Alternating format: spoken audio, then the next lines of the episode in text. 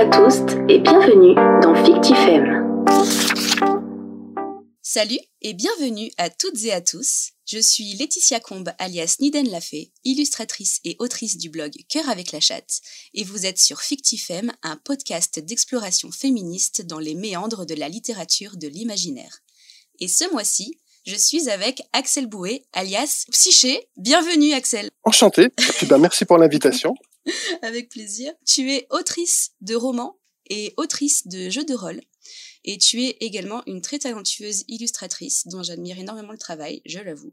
Et tu es également donc l'autrice du blog psyché.org dans lequel tu livres très généreusement, mais vraiment très généreusement, hein, les, des illustrations de PNJ, des aides de jeu, et on peut y trouver les livres 1 à 3 de ton roman Les Chants de l'os, que tu as adapté en jeu de rôle, et qui est nommé cette année euh, au Graal d'Or, un prix qui récompense les meilleures productions de JDR euh, de l'année et qui sera remis euh, au mois de février, le mois de la publication de, de cette émission au Festival international des Jeux à Cannes.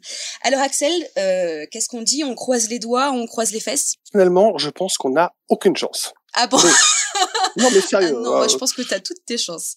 Au contraire. Alors, de, vraiment, du point de vue de, de, mes co-autrices et de mes collègues, réellement, on se fait pas d'illusions parce qu'il y a d'excellentes, d'excellentes productions, euh, qu'on n'est sans doute pas aussi original que ça dans le jeu. Euh, mais on s'en fiche parce que le simple fait d'être dans la liste est déjà absolument génial, parce que ça prouve que on a réussi à faire quelque chose qui valait le coup. C'était déjà une très très belle reconnaissance. Donc, euh, donc non, je pense pas qu'on puisse avoir le prix. Je ne me fais aucune illusion sur ce sur ce sujet, simplement parce que je connais la qualité d'une bonne partie des autres produits et euh, comme on l'a fait remarquer entre nous, euh, si c'est pas euh, l'empire des cerisiers qui gagne, euh, comment dirais-je, c'est que c'est que le jury c'est que le jury était fatigué. Mais euh, mais honnêtement, n'a pas tellement d'importance pour nous euh, de pouvoir euh, de pouvoir gagner ou pas. Donc, euh, on ne vous empêche pas de croiser les doigts. Hein. Nous, ça nous ferait plaisir, mais on s'y attend absolument pas. Axel, depuis le temps que je rêvais d'avoir cet échange avec toi, j'ai un milliard de questions à te poser, mais je vais plutôt aller à l'essentiel. Dans ce podcast, on tente de déconstruire nos schémas rédactionnels ancrés dans le patriarcat, ou à contrario, on tente de dénoncer le patriarcat grâce à nos schémas rédactionnels et à la lecture du premier tome des Chants de l'os. On a, euh, on a une héroïne, Lisa Beaufort, euh, qui, bah, dès le début, va vivre l'enfer. L'enfer est d'ailleurs le titre de ton deuxième chapitre, c'est ça? Exactement. Ouais. Et c'est un enfer que euh, les femmes ont pu vivre dans l'histoire de l'humanité dans notre histoire, mais aussi euh, peuvent vivre encore aujourd'hui. Et ça parce qu'elles sont des femmes. Il y a aussi les chanteurs de l'os qui sont exploités. Et là, bah, tu nous dépeins en fait une société patriarcale, Axel. C'est exactement ça, mais vraiment. Pour ceux qui en douteraient, je l'ai fait exprès. euh, mais bien, j'ai pas réellement eu beaucoup de difficultés à avoir des avoir des sources comparatives et des sources historiques. Euh, c'était pas très difficile. Euh, il suffisait de se renseigner un petit peu sur euh, les différentes méthodes de l'esclavagisme et du traitement des femmes dans l'histoire.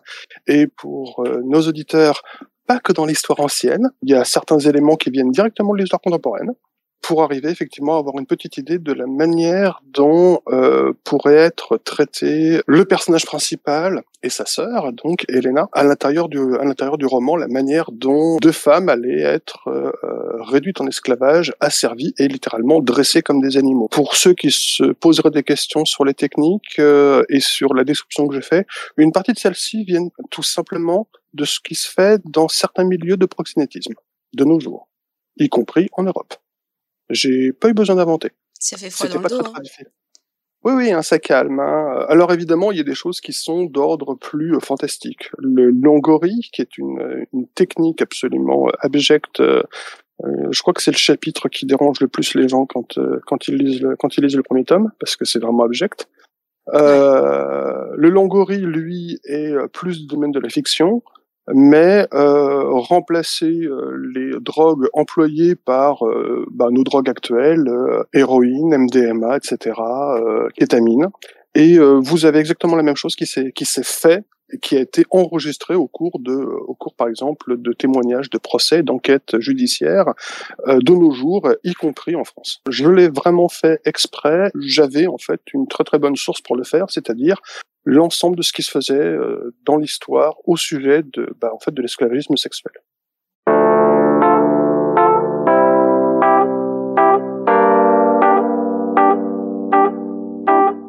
dans les champs de l'os. Armante est une cité qui est considérée comme euh, la lumière de la civilisation moderne, et tu insistes sur le fait qu'il est étonnant d'y voir des femmes à des postes importants euh, qui enseignent la science.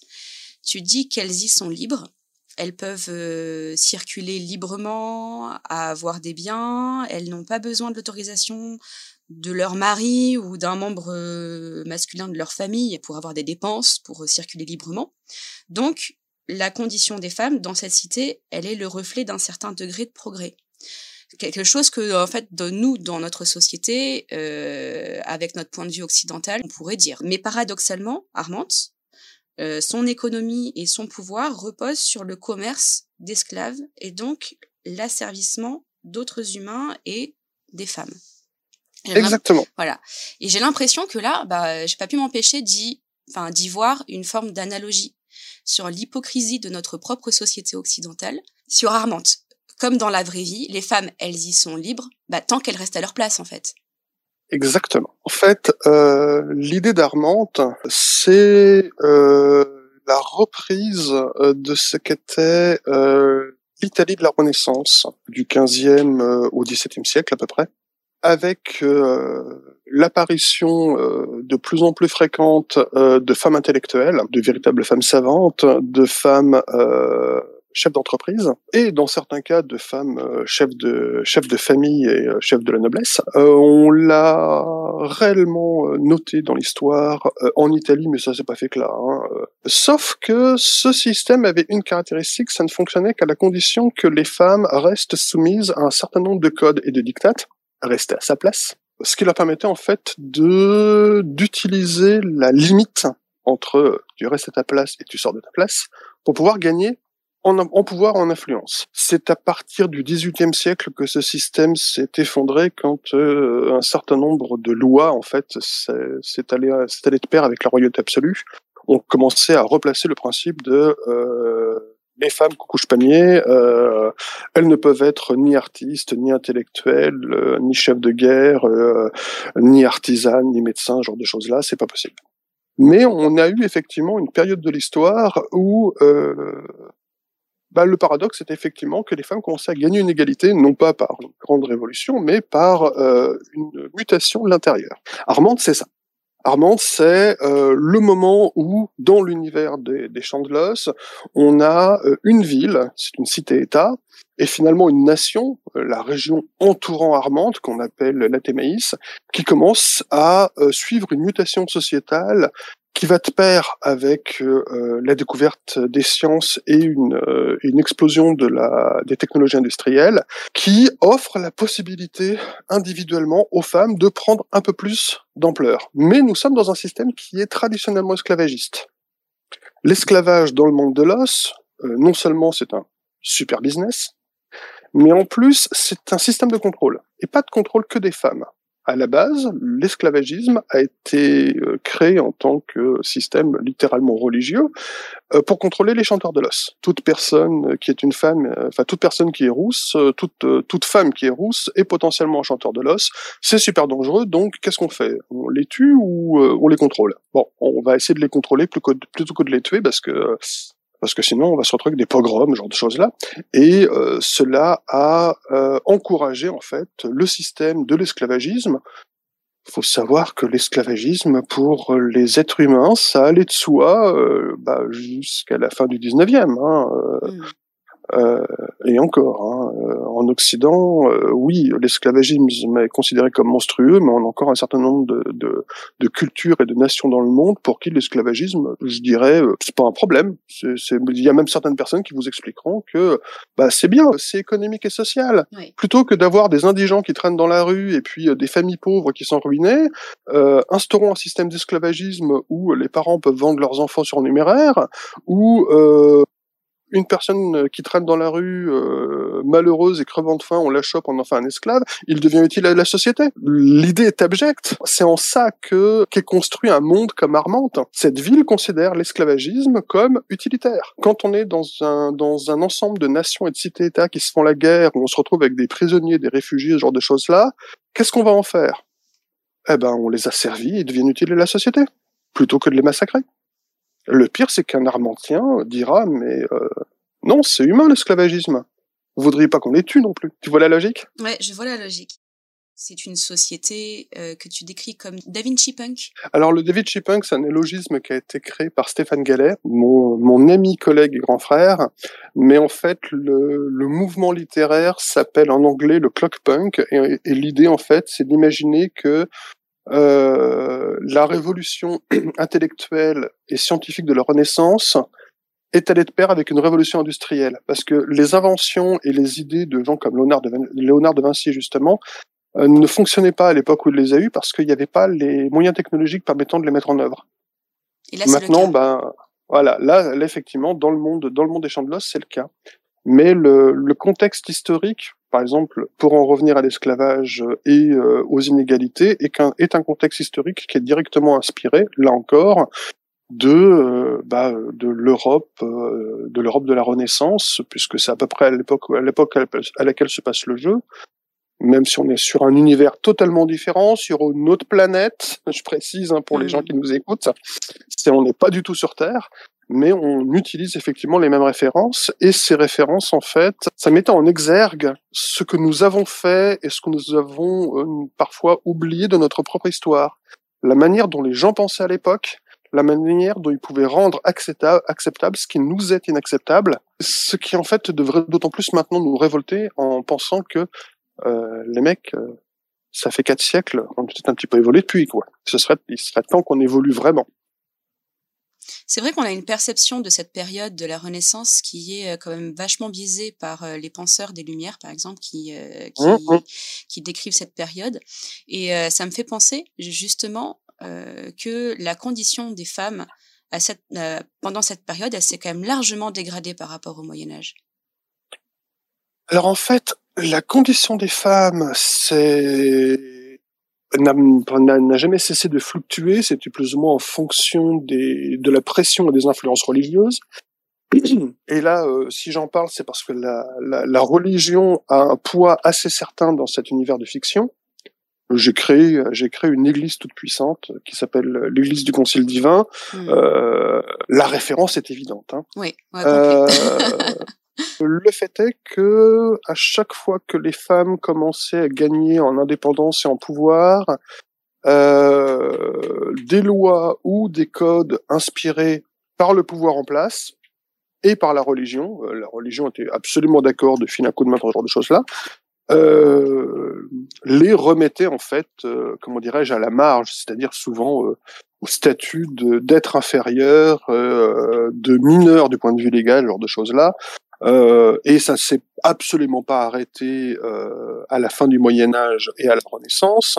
La Renaissance a connu un renouveau euh, du, de la liberté des femmes, toute relative, hein. mais n'empêche que c'était un renouveau, mmh. renouveau qui euh, s'est arrêté au XVIIIe siècle avec euh, le système des royautés absolues, euh, où là on a remis tout le monde à sa place et les femmes sont rentrées dans la minorité. Euh, système qui s'est effondré avec la Révolution, dont la Révolution française, et euh, qui a été très très très très vite calmé au moment où les femmes reprenaient enfin euh, leur pouvoir et euh, dans une certaine mesure leur autonomie, avec l'arrivée de Napoléon et le Code civil français, qui a été copié un peu partout en Europe, qui encore une fois remettait les femmes à l'état de mineurs n'ayant absolument leur mot à dire sur rien.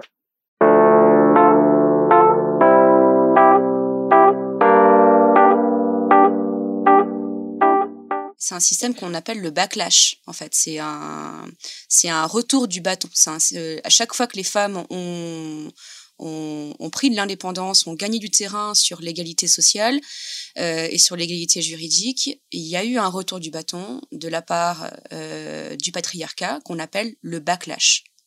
C'est exactement ça. Mm. Il faut pas imaginer qu'au Moyen Âge, euh, le sort des femmes était nul et puis qu'il s'est amélioré au fur et à mesure jusqu'au XXe siècle. Non, il s'améliorait régulièrement, s'en reprenait une dans la tronche, euh, passait un moment à s'en prendre plein la tête, puis s'améliorait de nouveau, puis se faisait backlasher, comme tu le dis, et mm. c'est un cycle.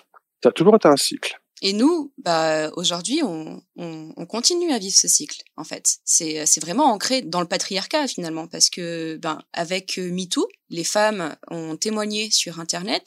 Il y a eu une avancée sociale euh, énorme qui s'est effectuée. Et on a vécu un backlash. C'est immédiatement après. Immédiatement après. Le backlash à une échelle, euh, je dirais, à une échelle géopolitique généralisée, a lieu à l'heure actuelle sous nos yeux. C'est-à-dire que euh, après euh, l'essor des luttes féministes et euh, et la et la dénonciation de tous les toutes les saloperies sexistes possibles et imaginables dans tous les domaines, qui a atteint son apogée à peu près vers 2000, 2018, le backlash est arrivé quasiment en un an. Ah oui. Ah oui. Euh, ce n'est pas pour rien que tu te retrouves avec à la tête de grandes nations des gens comme Bolsonaro, euh, Trump. Euh, il y a quand même une quantité de gens qui trouvent que Zemmour fera un bon président. Et le backlash est arrivé très très vite. Pourquoi? Parce que soudainement, euh, le patriarcat s'est senti menacé. Et dès l'instant où ils se sont menacés, il intervient pour tout arrêter. Sachant que depuis les débuts de l'histoire, le, le patriarcat a une caractéristique. Il a le pouvoir. Eh c'est-à-dire, l'argent. Hein. Le, vrai pouvoir n'est pas politique. Hein. Le vrai pouvoir, c'est influencer la politique avec le pognon que tu as sous la poche. Et le backlash, on est en train de le voir. Le backlash, pour euh, pour un petit peu euh, informer nos auditeuristes sur ce terme, c'est euh, la conséquence que les féministes vivent, donc le retour du bâton du patriarcat, à chaque fois qu'il y a une avancée sociale. Donc à chaque fois, il y a eu, disons en fait, un retour en arrière à chaque, après chaque avancée sociale euh, gagnée par le féminisme. Mais n'empêche que c'est parfois largement suffisant pour avoir l'impression qu'on va repartir 20 ans en arrière nos droits sont toujours remis en question. Hein. Il n'y a qu'à voir à chaque fois euh, les, euh, les, points de vue sur l'avortement, ce genre de choses. Hein. Euh, on remet systématiquement nos droits fondamentaux en question. Il faut se battre tout le temps, tout le temps, tout le temps.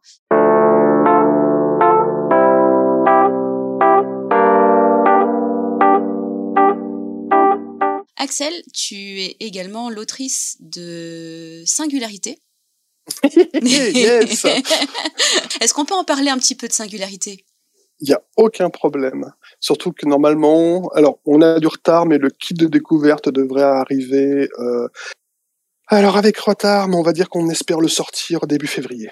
Alors, pour commencer, ben comme pour les Champs de Gloss, je n'ai pas créé. Je suis l'une des co-autrices.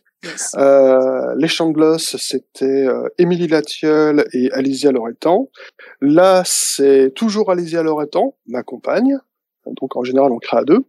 Euh, et Sébastien Louchard, un ami qui est euh, un ingénieur en physique des matériaux et qui est aussi un collapsologue.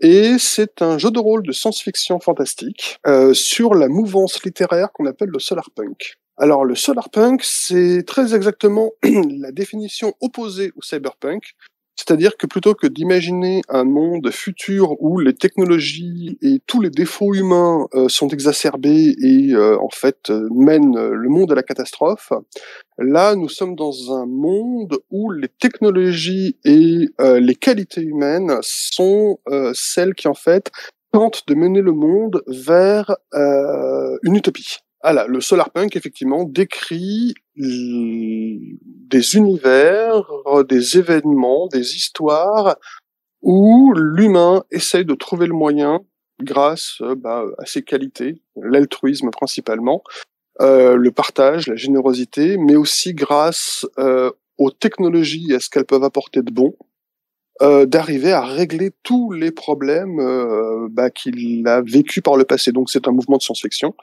Euh, et assez fréquemment, effectivement, il décrit, euh, je dirais, comment comment on va essayer de survivre à toutes les catastrophes que nous avons fait entre le 20e et le 21e siècle. Et, et survivre de manière intelligente, c'est-à-dire en bonne entente avec avec l'ensemble des civilisations, des cultures, des genres, mais aussi avec la Terre elle-même, avec le biotope, avec l'écologie, ce genre de choses-là singularité se passe dans ce cadre-là. Tu es une créatrice qui se documente énormément. Euh, pour, euh, ouais, tout à, on en parlait en privé euh, juste avant cette émission. Ou alors, tu t'entoures de personnes qui sont extrêmement documentées sur leur sujet. Pour ce jeu de rôle, Singularité, tu travailles avec un collapsologue. Est-ce que tu peux nous expliquer ce qu'est la collapsologie? Alors, la collapsologie, c'est une. Alors, ce n'est pas une science. Euh, c'est un, ce qu'on appelle en fait un, un, un domaine de prospective, c'est-à-dire un collège, un collège de connaissances scientifiques, euh, l'économie, la culture, l'écologie, euh, les sciences physiques, qui étudient la manière dont s'effondrent les systèmes. L'effondrement d'un système, euh, par exemple, je sais pas moi, c'est comment euh, un champ cultivé euh, selon des méthodes d'agriculture moderne va finir par s'épuiser? À quelle vitesse? Et quelles sont les conséquences de cet épuisement euh, à l'échelle du champ, mais à l'échelle, par exemple, d'une agriculture entière et donc d'un modèle agricole? Et de quelle manière on peut arrêter cet effondrement? la collapsologie, c'est la, résultante à l'heure actuelle, par exemple, des études sur la modification du climat. Qu'est-ce que le réchauffement climatique global induit comme modification à l'échelle du biotope complet, mais aussi comme modification à l'échelle euh, géopolitique? On peut déjà constater, et la collapsologie, la collapsologie a permis de pouvoir effectivement expliquer euh, les tenants, les aboutissants, on peut déjà constater par exemple qu'un grand nombre de migrations économiques sont des migrations climatiques. Le fait est que beaucoup de gens sont en train de quitter leur territoire et d'essayer de trouver euh, à vivre ailleurs parce que leur territoire devient tout simplement euh, impropre à la culture, impropre à la vie. C'est l'ensemble de ces phénomènes-là que l'on appelle effectivement la collapsologie. Et euh, Sébastien Louchard est effectivement un collapsologue, donc c'est une chose qui l'intéresse énormément. Pourquoi est-ce qu'il est venu à ça? C'est parce que l'histoire de singularité commence par un effondrement. Ça commence par une catastrophe naturelle absolument inimaginable. Et à partir de là, cette catastrophe peut aller à une quantité de scénarios différents. Quand moi j'ai commencé à écrire la manière dont ça se produisait, il est venu regarder et il m'a dit alors ça, ça s'effondre comme ça, ça, ça s'effondre comme ça, ça, ça s'effondre comme ça. On en arrive à cette situation-là, et à partir de cette situation-là, comment est-ce que l'humanité pourrait remonter la pente et dans quelle mesure elle va pouvoir progresser? Quelles sont les nouvelles sciences qui vont réapparaître? Quelles sont les nouvelles industries? Euh, De quelle manière ça va affecter la culture, les mentalités? À quel point l'humanité va devoir redéfinir des concepts de base qui ont, forcément été défoncés par euh, une extermination quasi totale? Et euh, oui, euh, c'est là où euh, intervient mon amour pour la documentation et le fait d'essayer de m'entourer de gens qui connaissent les sujets que j'aborde mieux que moi de manière à me conseiller. À la lecture du coup de la définition de la collapsologie, je ne peux pas m'empêcher en fait de, penser à Simone de Beauvoir et de cette citation où elle dit euh, de mémoire n'oubliez jamais qu'il suffira d'une crise politique, religieuse ou économique pour que les droits des femmes soient remis en question qui est exactement ça, qui fonctionne d'ailleurs pour littéralement tous les droits humains, euh, ceux des femmes étant euh, les euh, ceux qui sont en avant, mais euh, ceux des minorités c'est la même chose, ceux des LGBT pareil. À l'instant tu as une crise, euh, une crise inclut qu'il faut trouver un responsable à cette crise, un bouc émissaire, et qu'il faut reconcentrer le pouvoir. La reconcentration du pouvoir veut dire le retirer à d'autres à un moment ou à un autre, effectivement, dans la liste des personnes à qui on va retirer des droits et du pouvoir, les femmes en font forcément partie. Dans Singularité, ça n'a pas été le cas. Enfin, ça n'a, oui, en l'occurrence, ça a failli être le cas, ça ne l'a pas été. Oui, parce que du coup, là, dans Singularité, tu, tu, tu prends un petit peu le, le problème à revers, c'est-à-dire que généralement, on parle de, quand on parle de collapsologie en littérature, on va plutôt décrire des, euh, des dystopies et là, on est plutôt loin de la dystopie, on est carrément dans l'utopie, on est dans, tu es dans la proposition en fait de, de, de solutions finalement. C'est ça. Pour euh, résumer, ça se passe au 23e siècle, euh, histoire qui est réellement un intérêt à jouer dans un univers qui est presque utopique. Il faut savoir qu'il ne l'est pas. C'est une quasi, c'est une quasi utopie ratée, c'est-à-dire que c'est une utopie qui justement essaye d'arriver à euh, se fonder, malgré beaucoup de difficultés, au travers de crises euh, qui la remettent en question, évidemment. Euh, donc l'expression de quasi-utopie ratée vient d'Alizé Loretan pour décrire la situation au XXIIIe siècle. Et euh, en fait, c'est un monde qui, pour arriver à survivre, sachant que euh, on part à la fin du XXIe siècle à moins d'un milliard d'habitants, a littéralement remis en question l'ensemble des euh, des rapports humains qui gouvernent la nouvelle humanité. Euh, le premier rapport humain qui se soit fait défoncer, c'est celui à la religion, qui a été littéralement euh, interdit pendant euh, ben, pratiquement un siècle. Euh, les religions se sont faites euh, se sont faites laminer, c'est-à-dire qu'elles ont elles ont d'abord disparu de, de militairement. Il y a eu une guerre au cours duquel euh, deux groupes, l'un des groupes était un groupe religieux, s'est fait s'est fait exterminer. Les grands symboles religieux se sont tous fait défoncer les uns derrière les autres. Ensuite, légalement, que cette religion euh, a été interdite de, de, de, de, toute activité publique. Euh, et ben ensuite, c'est de quelle manière on va permettre à l'humanité de se relever dans un monde qui est totalement euh, dévasté, qui doit être remis en état, euh, parce que malgré le fait qu'on ait une catastrophe au XXIe siècle, le, le, réchauffement climatique, lui, a continué et euh, est devenu une deuxième catastrophe qui en a provoqué d'autres. Et avec si peu d'humains, j'ai imaginé qu'en fait, c'était l'entraide et l'altruisme qui avaient prédominé. C'est-à-dire que malgré des intérêts particuliers, c'est l'intérêt général qui a été toujours mis en avant pour essayer de trouver une solution. Euh, là, j'entends euh, les petites voix euh, extérieures qui disent ouais, bande de communistes. euh, en fait, en l'occurrence, euh, en l'occurrence, le monde lui-même n'est même pas communisme. Il a développé un système politique qui ressemble en fait à du capitalisme social, c'est-à-dire euh, l'idée que le, le, capitalisme lui-même est intégré euh, dans le système politique comme faisant partie de la protection sociale des individus et des groupes. Donc, euh, même les capitalistes euh, pensent avant tout à se poser la, question de euh, de quelle manière servir l'intérêt euh, commun peut servir mon intérêt personnel. Donc on a un univers où le dividende universel est plus ou moins généralisé, où euh, l'éducation, les transports en public, la culture, la santé sont en général gratuits, euh, où, grâce au dividende universel, les gens peuvent choisir leur boulot et ne sont pas paniqués l'idée de le perdre. Euh, un monde où, euh, finalement, les organisations syndicales et organisations non gouvernementales ont du pouvoir parce que le, dividende, le dividende universel leur permet de pouvoir plus facilement appuyer leurs revendications que si par hasard tu te retrouves en grève pendant trois mois sans être payé etc., etc. Euh, un monde qui a fondé l'égalité des humains, euh, tout genre, toute ethnie, toute culture confondue, comme étant un absolu. Euh, si par hasard tu autorises le torse nu dans un parc, tu l'autorises à tout être humain. Oui. Tu ne peux pas faire d'exception. C'est voilà, c'est donc si par hasard tu as une plage, t'as une plage, t'as une plage où euh, est autorisé le monokini, bah c'est le, c'est tu peux te mettre en slip pour tout le monde. La nana qui est la nana qui est torse poil, bah elle a tout à fait le droit et ça ne pose aucun problème à personne. Oui, oui, oui. Et on, voilà, on, on, est allé très très très loin sur ce genre de principe-là et sur la manière dont cela affectait les civilisations, les sociétés, et aussi à quel moment il y avait forcément une résistance à cela? D'où le fait effectivement qu'on a un univers qui a beaucoup d'intérêt puisque euh, il y a quand même un certain nombre de nations et de cultures qui ne veulent pas euh, entrer dans ce système-là et qui résistent de leur mieux. Résultat, on se retrouve en fait avec deux grands blocs.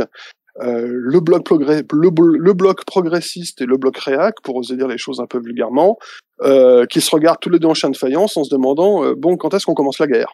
Mais un backlash qui ne qui n'arrive pas à fonctionner euh, à une échelle géopolitique généralisée, c'est un backlash qui ne concerne que les, que les gouvernements, que les nations qui refusent euh, de poursuivre cette voie vers le progrès et l'utopie.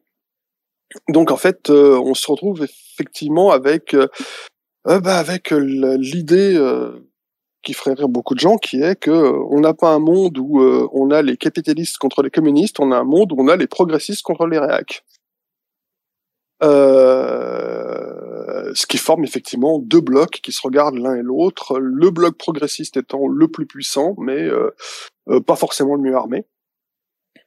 Euh, ce qui donne un, un, univers dont on sent réellement que cette utopie fragile, dans un monde très très fragile, parce que on est au 23e siècle, le réchauffement climatique a provoqué beaucoup de dégâts, on n'a que 2,5 milliards d'humains. Euh, les humains sont allés dans l'espace, ils ont commencé à découvrir d'autres planètes et euh, ah bah ils sont tombés sur une civilisation extraterrestre euh, hostile, donc ils ont un problème de guerre lointaine, mais qui est un problème bien réel, qui a eu l'avantage de souder encore plus les humains, sauf que bah c'est pas suffisant pour souder, souder tous les humains autour d'une cause commune. Et à ça, on rajoute le côté fantastique. Le côté fantastique, c'est que c'est un univers où les phénomènes paranormaux ont commencé à apparaître à partir de, euh, du début du XXe siècle et euh, augmente en intensité. Euh, ça peut aller de euh, la maison hantée, euh, du fantôme bizarroïde, en passant par l'apparition de zombies ou de loups-garous, etc. Enfin, je, je, je, schématise un peu. ce qu'on appelle les Twilight Zones, nommées d'après la série des, d'après la série du XXe siècle, hein, c'est fait exprès. Super. Et Et ces phénomènes paranormaux, euh, ces Twilight Zone, euh, inquiètent beaucoup de gens, créent beaucoup d'instabilité dans un monde qui a à tout prix besoin d'avoir une stabilité, un équilibre pour parvenir à l'utopie. C'est, c'est, c'est, ils n'ont pas le choix. Euh, c'est si l'humain veut survivre, euh, elle doit arriver à, elle doit arriver à la paix. C'est, c'est exactement ça l'objectif. Et ce que jouent les, les joueurs, ce sont, ce sont les Schattenjäger, terme allemand qui veut dire chasseur d'ombre. Les Schattenjäger sont en fait les enquêteurs spécialisés dans la résolution des problèmes créés par les Twilight Zone.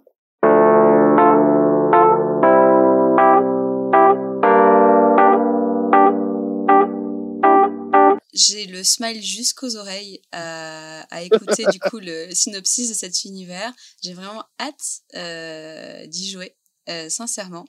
Ce sera peut-être euh, pour moi une première de jouer à un jeu en fait qui ne propose pas en fait euh, dans une situation de, de, de fin du monde une dystopie un peu à la Mad Max. moi, je pense généralement à ça en fait quand on parle de fin du mmh, mmh. monde. Bah oui, oui. Et, et là, du coup, c'est une nouvelle proposition et j'ai hâte, vraiment, vraiment hâte de rencontrer cet univers. Axel, merci beaucoup. Nous arrivons maintenant au terme de cette émission. Axel, on peut te retrouver sur Patreon. Oui, oui, oui, j'ai un Patreon. C'est pas comme si la vie d'illustratrice et de créatrice de jeux de rôle rendait riche. Hein. Le Patreon en question, c'est une proposition de fournir en fait aux gens qui s'abonnent euh, quelques-unes des illustrations que je fais tous les mois en, en HD, euh, d'avoir euh, des PDF, des articles de jeux de rôle que j'écris, de chapitres de bouquins, etc. C'est-à-dire que en fait, ce que les gens ont, c'est l'ensemble de ce que je construis, de ce que et de ce que j'écris euh, tous les mois, mais euh, de manière privilégiée, envoyé envoyé chez eux, avec de temps en temps quelques cadeaux qui sont exclusifs c'est pas beaucoup de cadeaux exclusifs, mais euh, mais de temps en temps il y a euh, il y a des trucs qui sont euh, qui sont absolument uniques. Et puis bah sinon effectivement c'est l'avantage tous les mois tu as un, un petit fichier, enfin un petit dossier avec plein de choses dedans pour te faire plaisir. C'est à ça que ça sert. Et puis pour les gens qui sont allergiques à Patreon, j'ai un Utip où là effectivement les gens versent une somme occasionnelle ou s'abonnent vraiment pour euh, filer un coup de main, euh, je dirais, euh, en étant mécène, c'est-à-dire que c'est pour les gens qui n'attendent pas forcément de contrepartie, mais qui veulent, qui veulent m'aider, me remercier, faire un geste pour bah, pour tout ce que je peux créer et ce que je peux offrir, sachant que bah moi j'aime bien partager mes, mon travail. Alors non seulement j'aime bien partager mon travail, mais en plus c'est le cas pour Singularité, c'était le cas pour les Champs de l'os, le jeu de rôle. Euh, proposer une grande partie du contenu du jeu de manière gratuite euh, pendant la création du jeu, donc euh, bah, c'est les fichiers bêta, permettait aux gens de découvrir le jeu et de se faire une idée qui leur donne envie de l'acheter. En tout cas, merci beaucoup pour l'invitation. merci, à toi, Axel. Merci beaucoup. Merci pour le bavardage. et puis, euh, à une prochaine fois. À une prochaine fois. Euh, vous pouvez également, si vous le désirez, soutenir l'émission sur mon Patreon également. Euh, je remercie d'ailleurs les contributrices euh, Emmanuel Garbi, JPD et Benoît Castello. Euh, retrouvez cet épisode également sur les plateformes de podcast comme Spotify, iTunes. Abonnez-vous à la chaîne YouTube de la Tribune des Vagabonds du Rêve, partenaire de l'émission Fictifem. C'était Niden Lafay dans Fictifem. Prenez soin de vous. Laissez-nous un petit pouce en l'air si vous avez aimé l'émission et laissez-nous également un petit commentaire. Restez cordiaux et je vous embrasse. À bientôt! Bye!